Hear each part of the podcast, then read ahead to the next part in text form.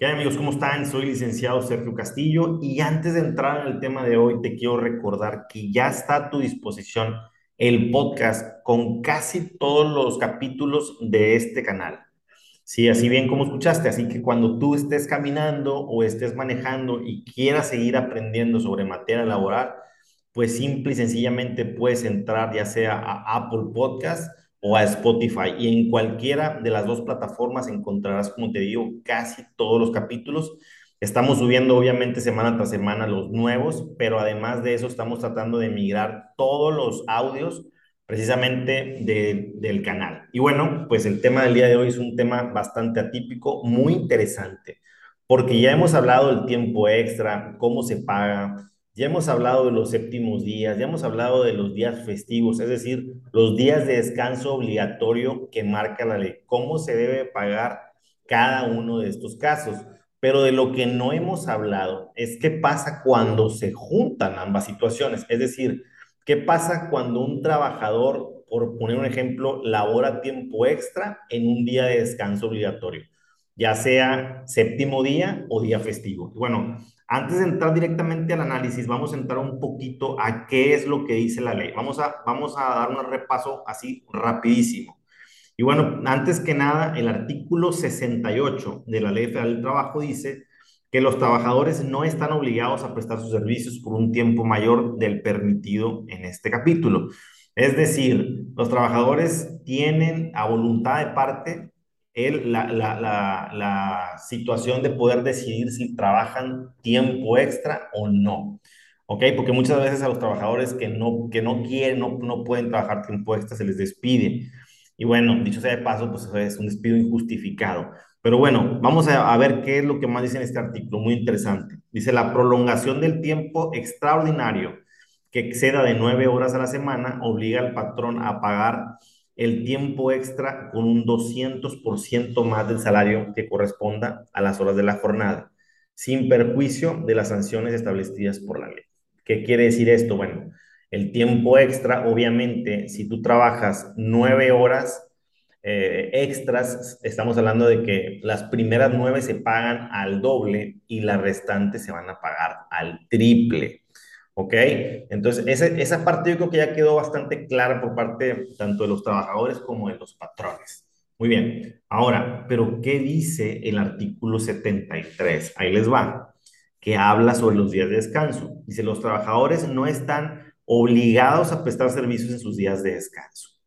¿Cuáles son los días de descanso obligatorios? Bueno, estamos hablando de séptimos días y de días festivos. Los dos son descansos obligatorios y los trabajadores no están obligados a prestar servicios en sus días de descanso, no los puedes forzar.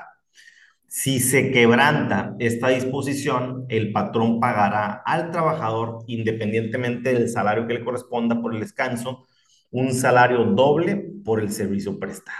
Es decir, se le pagará triple. ¿Ok?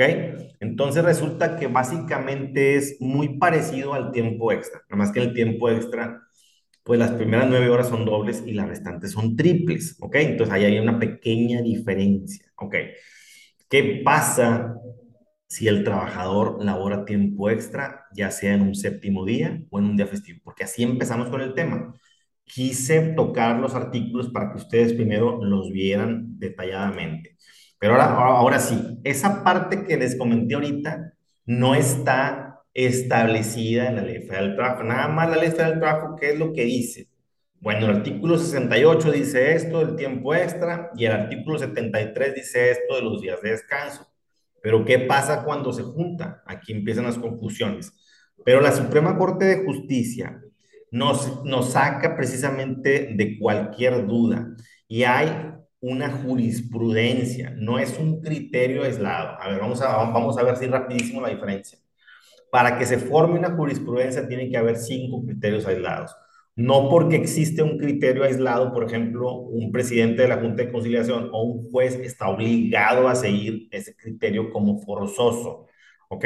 Creo que es, es, es una parte muy, muy, muy importante que, que ustedes lo entiendan. Pero cuando ya estamos hablando de una jurisprudencia, significa que es de obligatoriedad absoluta, ¿sí? Para, eh, tanto para trabajadores, patrones, como para la autoridad, la autoridad que va a estar juzgando este tipo de casos. Y fíjense bien lo que dice la, la Suprema Corte de Justicia. Dice, tiempo extraordinario.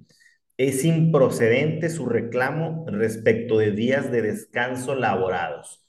Ahorita se lo voy a leer, pero fíjense, ya nada más con el puro título estamos hablando de que el tiempo extra no procede su reclamo cuando estamos hablando de días de descanso elaborados. ¿Qué quiere decir con esto? Séptimos días y días festivos. El trabajador laboró en esos días, bueno, pues ahí no se computa el tiempo extra. Entonces, si estamos hablando de una semana que tiene siete días, porque el séptimo pues no se elabora, entonces ustedes ya saben que nada más el tiempo extra se va a computar ¿eh? pues los primeros seis días, ¿ok?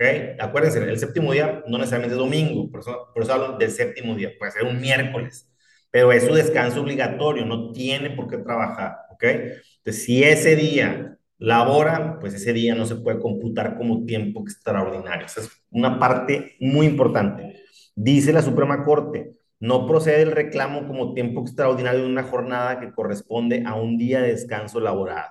Lo anterior porque existe diferencia entre las horas, las horas extra laboradas en los días contratados y el trabajar en un día de descanso, pues las primeras se encuentran su fundamento en el artículo 6768 y las, las o sea, lo que viene siendo el día de descanso encuentra su sustento legal en el artículo 73 del mismo ordenamiento. El trabajador no está obligado a prestar sus servicios en su día o días de descanso por lo que si a pesar de esta prohibición se elabora en una, en una jornada completa, deberá pagársele un día de salario doble por el servicio prestado. Y ahí que sean situaciones distintas con prestaciones diferentes. Ok, dice, se le pagará el doble, ¿sí? Pero esto es como una sanción. Acuérdense que además del doble, se paga el día, el día ordinario. Entonces ya estamos hablando de salario triple. Por eso los, laboralistas siempre hablamos de salario triple. ¿Ok? Yo espero con esto haber eh, contestado cada una de sus preguntas. Y bueno, pues estamos para servir. Cualquier comentario nos, nos lo pueden dejar aquí mismo en la descripción de, de este video. Saludos, buen día.